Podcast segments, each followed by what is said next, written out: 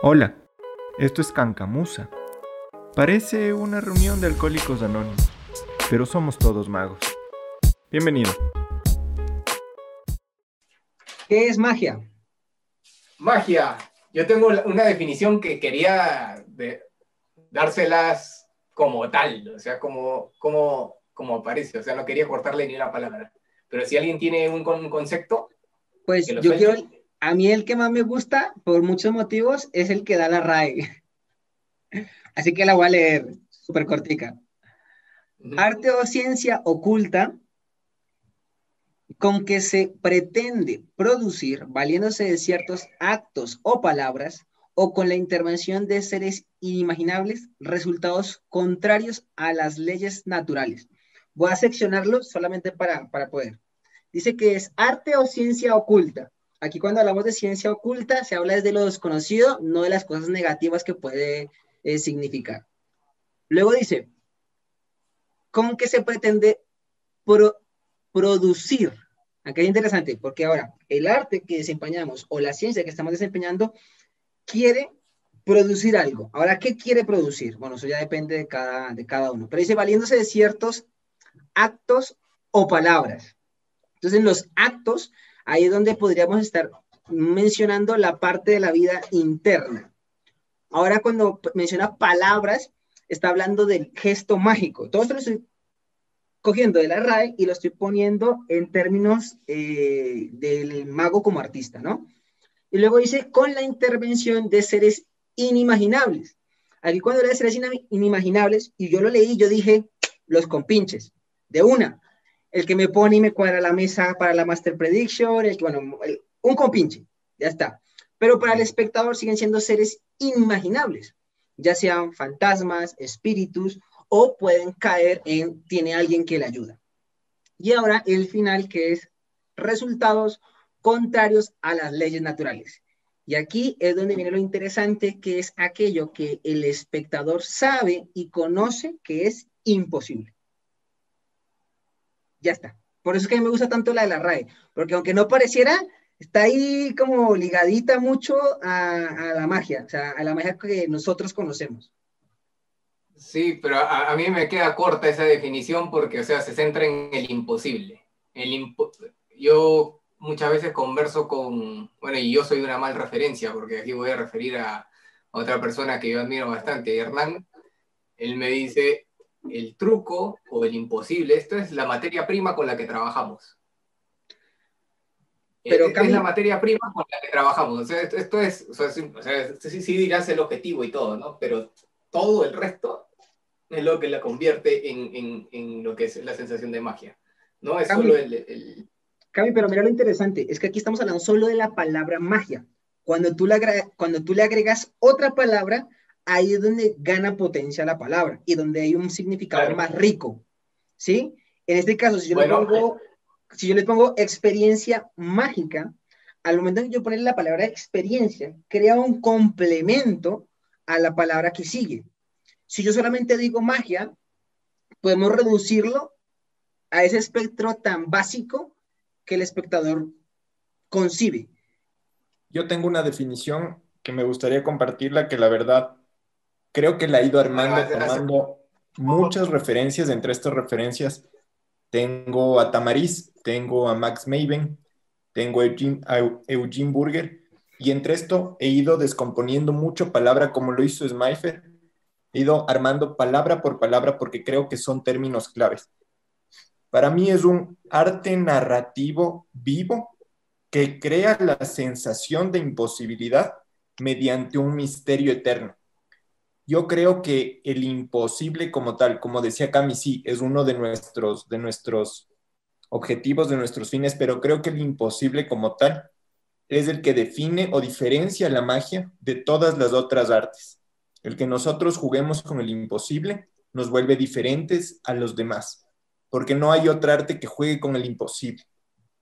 Entonces creo que este es, bueno, un arte, eso estamos definiéndolo ya desde hace un buen rato, creo que es narrativo porque cuenta una historia, sea en el formato en el que sea, cuenta una historia, debe ser vivo porque no es un arte que lo podemos ver en diferido, no es un arte que lo podemos ver eh, atemporalmente y crea la sensación de imposibilidad. Aquí viene lo que diferencia la magia de todas las demás, mediante un misterio eterno. Entonces creo que el misterio es lo que deja a las personas en, ese, en esa nube, en ese, en ese momento de que no saben qué pasó, de que lo que acaban de ver no encaja con su realidad. Eh, y esto, si es que es eterno, perdura en la, en la mente de las personas. Creo que un truquero, por ejemplo, no llega a resolver este tema del misterio eterno. El, el truquero resuelve un, un, misterio por un momentito, fue como un acertijo, como un rompecabezas, y eso no perduró en el tiempo, no se volvió eterno. Entonces, creo que el hecho de que perdure y se vuelve eterno, conecta nuevamente y lo, lo hace arte. Por ahí va un poco mi definición. Yo concuerdo. Buenísimo. Tiene que hablarse de lo mínimo, que es el imposible. Mira que algo curioso del imposible es que el imposible, aunque no pareciera, tiene unas premisas claras.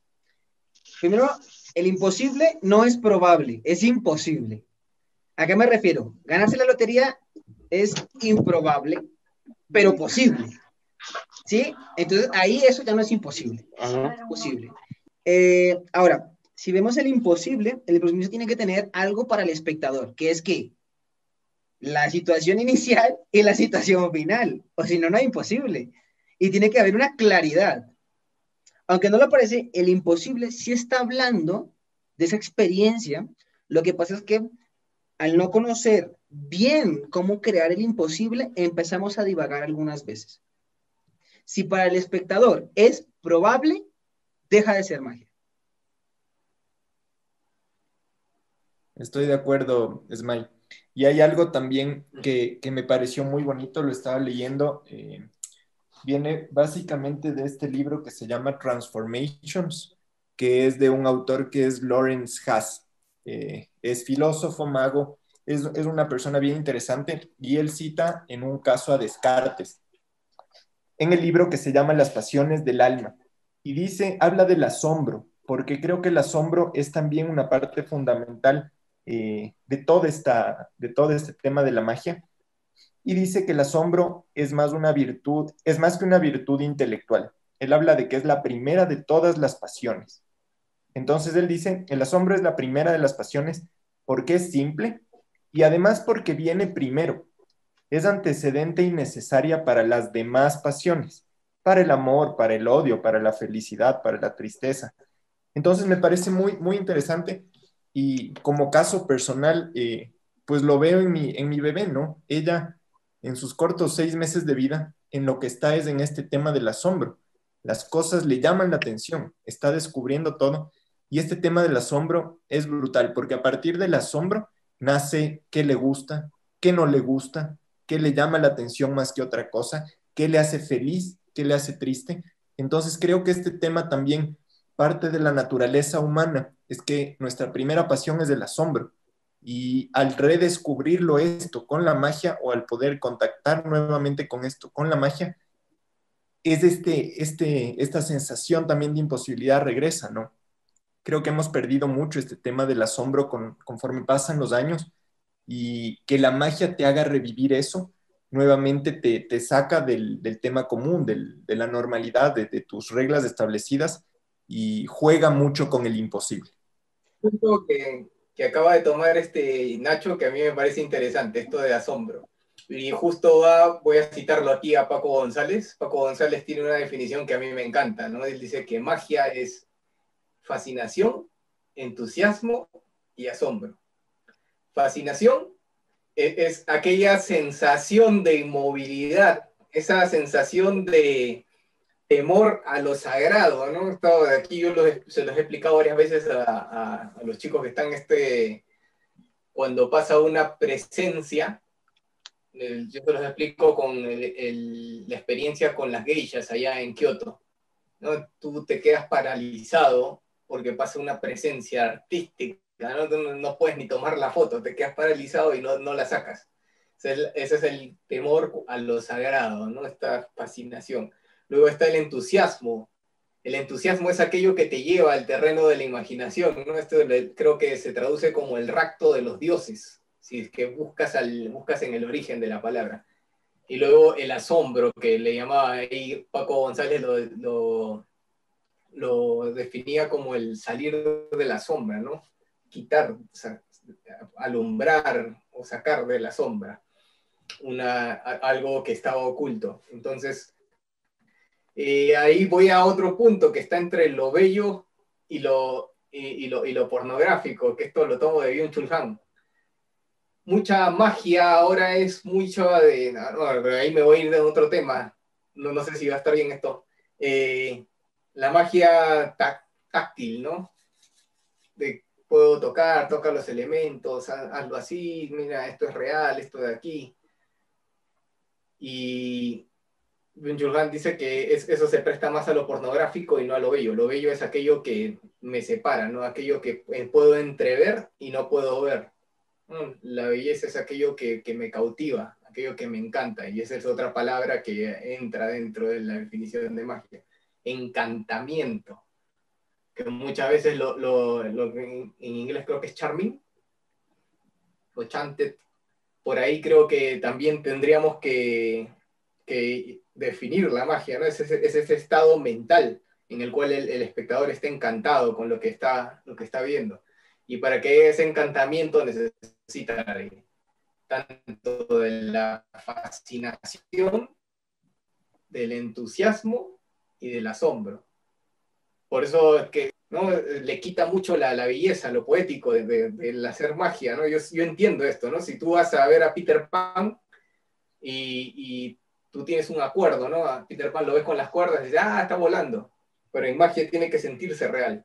Pero tampoco tiene que sentirse tan, pero tan real del punto de que digas, ah, mira, toma el lapicero que se transformó, ah, toma la moneda que se transformó. Le estás quitando belleza, ¿no? Es algo que lo puedo ahora tocar, ¿no? Él, decía, Churhan hablaba acerca de esto, dice que el sistema, el, el sentido más mágico es la vista Luego le sigue el oído.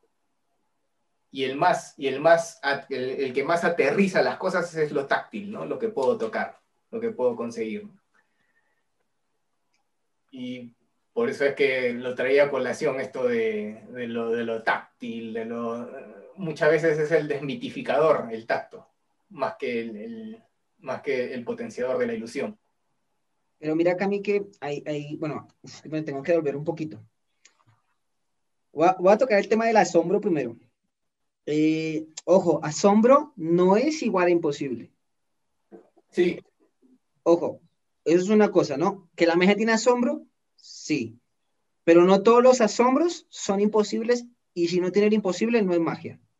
Un puzzle, ¿es asombroso? Sí, claro, porque hay que resolver algo y, eso hace que sea asombroso, que se resuelva de cierta manera. ¿Eso es asombroso? Sí, pero no es mágico, o sea, no, no tiene imposible, o sea, se puede hacer, o sea, no, no, tiene, ¿no? Algo que menciona Nacho muy interesante, que es lo que viene primero. El asombro, y lo que menciona um, Cami también, el de fascinar, eh, entusiasmar y asombrar, ¿no? Pero ahí le falta algo. Sí, porque estamos llegando simplemente al primer impacto, al primer impacto de, del espectador. O sea, esto es como un puño, un golpe. A ti te golpean y lo primero que sientes, ¿qué es? El golpe.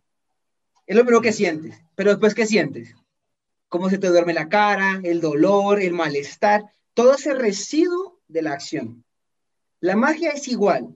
El primer golpe es ese momento del clímax, por decirlo así. ¡Pah! Te llega. A ver, te, te, lo pongo en un ejemplo esto que decías del imposible. Tienes una baraja de cartas con 50, tienes 52 cartas aquí. El espectador escoge una y viene el mago y la encuentra. Eso no es imposible. Eso, eso es poco probable. Poco probable, claro. Porque está una en 52. Entonces, ¿cómo diríamos que... Este, imposible, que consideramos imposible, que es encontrar la carta entre 52, en realidad es imposible? Porque sería imposible, sería esto, ¿no? Te doy la carta y aparece, no sé, dentro del bolsillo del espectador y, y firmada. Así es, pero mira lo interesante, Cami. Mira lo interesante, Cami, que acaba de tocar sobre lo probable. Pero es probable para quién? ¿Para ti que conoces las cartas o para alguien que no las conoces? Aquí venimos al ejemplo de los niños. Si un niño Entonces, toda su vida. hablando de la sensación de imposible. No, porque es que el imposible radica desde la percepción de quien te ve y del conocimiento que tenga. ¿A qué me refiero? Por eso, la sensación de lo imposible. Para mí sí, para mí, para mí es lo que dice Cami, y, vuelvo a mi definición, que habla, hablo de, la, de que crea la sensación de imposibilidad. Porque creo que en la magia definitivamente hay cosas que son improbables más que imposibles. Pero está en nosotros como magos y en lo que transmitimos el generar esta sensación de imposibilidad, de que lo que acabas de hacer, de que una carta que estaba en la baraja se fue al bolsillo. Eh, si alguien se pone a pensar, puede llegar a muchos métodos, puede llegar a muchas ideas, puede llegar a muchas cosas, pero creo que la sensación que generamos de imposibilidad, si lo logramos, podemos hablar de, que, se, de que se logró algo mágico. La sensación de imposibilidad parte desde el conocimiento de quien lo mira. Pero eso no quiere decir que si una persona no conoce algo y otra sí, deje de ser imposible.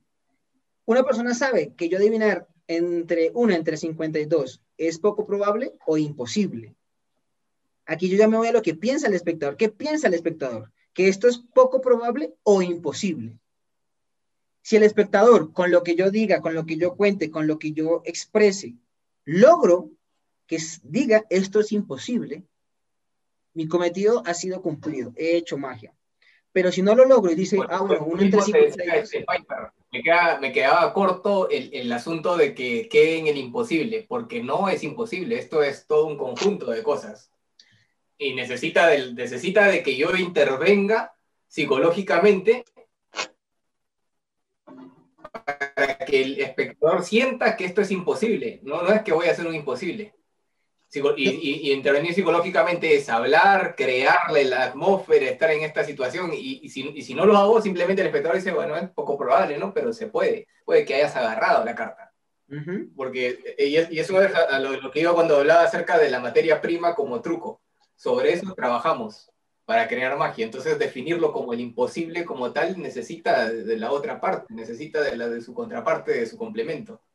Claro, pero hay juegos que son tan directos juegos que son tan directos porque es una experiencia vivencial que no se necesita ninguna explicación ni eh, premisa previa de, porque la premisa previa de eh, viene de la experiencia personal. ¿A qué me refiero? Si yo dejo caer algo, pues todo el mundo sabe que esto es lo que, o sea, si yo todo el mundo ve así y hago esto, pues es obvio que se va a caer, ¿no? El momento en el que se detiene aquí, ya el público sabe que es imposible.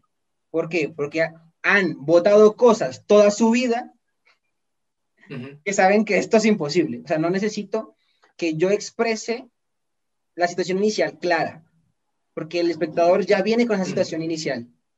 Ya sabe que lo que pasa con ciertos elementos, ya conoce ciertas generalidades. ¿Qué ocurre con la mesa con cartas? Que, que suele pasar de que el público no está tan íntimamente relacionado con este elemento. Por eso es que muchas veces en la mesa con cartas es bueno explicar ciertas condiciones. Mezcla, piérdela, eh, revisa, eh, o lo que sea, o fírmala, ¿sí? Eso pasa con la mesa con cartas. Pero yo no tampoco podría entrar. Voy a hacer algo imposible. Encontrar una carta entre 52. No, no. alguien, que, conoce de cartas dice eso es poco probable, pero sí lo puedes encontrar y ya está, está bien tu truco. Pero ¿cómo creas esa sensación de, magia? Por eso es que yo digo, es imposible. necesita del otro, necesita de, la atmósfera, necesita de crearla y la sensación de la imposibilidad. Además de todo, creo que tenemos que ser honestos, ¿no? Somos magos y estamos pretendiendo dar esta sensación del imposible. No hacemos cosas imposibles. Creo que aquí también tenemos que ser muy honestos, porque tener esa idea de hago imposibles, nadie me va a creer no estaría haciendo lo que estoy haciendo, no estaría jugando con monedas, no estaría jugando con cartas, estaría haciendo otro tipo de cosas. Así que partimos también de un punto muy honesto, que es que no podemos hacer cosas imposibles, pero tratamos de generar esa impresión de que podríamos o de que podemos hacer cosas imposibles. Es una sensación, no es una verdad. Un tema, un tema que el otro día justo hablábamos con Cami, ¿no? si decimos la verdad o no el mago dice la verdad o no en, plena, en, plena, en plena actuación. Y a lo que justamente el otro día básicamente cuajábamos o, llegábamos a lo que René Laván siempre decía, ¿no? O sea, somos unos mentirosos, pero muy buenos mentirosos que utilizamos justamente la mentira del arte o de este mundo para crear sensaciones súper, súper lindas. Entonces, eh, y, es algo que también creo yo en el tema de la magia, y para definir el tema de magia, creo que dentro del concepto como tal debería estar tanto lo bello como... Espera, Brian, no te escuchamos lo, último. No, sé si definirlo como mentira o engaño, ¿no? ¿No se escuchó? Repite lo último, lo último. Eh, que, que, en la, que, en la, definición de magia deberíamos o debería estar lo bello, ¿no? O la concepción, justo estaba escribiendo en el chat porque justo llegué, volví a casa, pero creo que debería estar parte de lo bello y algo que en la definición, en la definición de la RAE no, no se expresa. Para mí, ¿Por qué de lo bello? Brian, lo que pasa con lo bello, a ver, es que eso es algo que también yo he discutido. Bello es diferente a estético y, y es diferente a elegante. Totalmente. Mm, y la meja bizarra no es, eh, eh, no es bella, pero sí es estética y a veces sí es elegante. Totalmente. bueno. Eh, aquí voy a citar algo de Henning Nels en Magic and Showmanship. Él dice esto, ¿eh? que está muy interesante. El arte de la magia consiste en crear la ilusión de lo imposible. El arte de la ilusión es por lo menos 95% de psicología aplicada. Si usas más de una parte de un truco, de truco, y menos de nueve partes de psicología, no puedes esperar crear la máxima impresión entre tu público. no sé, no sé cómo ha hecho, no sé cómo hecho esta medición, pero dice, si utilizas, no, le creo tampoco, ¿eh? pero me gusta lo que dice al inicio. El arte de la magia consiste en crear la ilusión de lo imposible. Lo repito, que la ilusión, la ilusión de lo imposible. Mm, ya. Algo, algo Cami, que, me parece, algo, Cami, que me parece interesante de lo que acabas de leer, de eh, crear la ilusión de lo imposible y que la gran mayoría es psicológico, parte desde la misma frase de la magia ocurre en la mente de... El espectador, dicen eso, ¿no? El observador encantado. Ya está, o sea, sí le creo, no le creo la cuenta, pero le creo que es una gran mayoría. O sea, muy, muy grande. Sí. porque claro, si el espectador ve una cosita chiquita, te jodiste. Y ahora aquí voy a citar a, otro grande, ¿no? Este es de Gaby. no, esto se lo dicen a él, ¿no? O creo que él lo menciona, pero dice, si la magia es un arte de la imaginación y la imaginación no tiene truco, entonces la magia tampoco. Ese es, muy genial. Es buenísimo. ¿eh? es un arte de la imaginación y la imaginación no tiene truco. por lo tanto, la magia tampoco. Hay algo, hay algo ahí que, digamos que podría yo discrepar un poquito, y es que en la imaginación todo es posible. Y nosotros jugamos con lo imposible. Así que sí es imaginativo, pero hay que aterrizarlo en esta realidad. Es que a lo que voy es el entregable el entregable está en la mente del espectador, como lo acabas de decir. ¿No? Es, nosotros lo que entregamos es esto, esto es el trabajo detrás. ¿no? Yo no puedo sentirme orgulloso porque usé tal pintura, o porque, o porque mezclé amarillo con rojo y me salió un color tal. Es en, el cuadro, cuando está en el entregable, lo que el espectador recibe, eso es, su imaginación lo que está ya pintado. Yo no, yo no estoy orgulloso de decir, ah, porque usé el pincel tal. Al sentirme orgulloso por el grupo, no, no, me, conmigo no va tan bien, ¿no? Yo creo que yo, yo, me pego más esta frase, ¿no? Lo del arte de la imaginación. Si tiene ocurrir... Yo, yo tengo ahí un tema justo sí. asociado al tema de la imaginación que decía, sí, pero es que la imaginación lo hace posible y nosotros estamos en el mundo de lo imposible. Pero de alguna manera, esa imaginación que hace posible lo imposible también hace creíble lo que van a ver y se vuelve un validador. Pero lo creíble no, no nace en la imaginación también. No, por eso, o sea, a la imaginación la vuelves un validador. O sea, este tema que decíamos, no, no te voy a creer que puedes desaparecer o que tienes el poder de hacer X cosas, pero la imaginación al hacer viable o posible ese imposible se vuelve el validador también. O sea, la imaginación se vuelve un validador, a eso iba.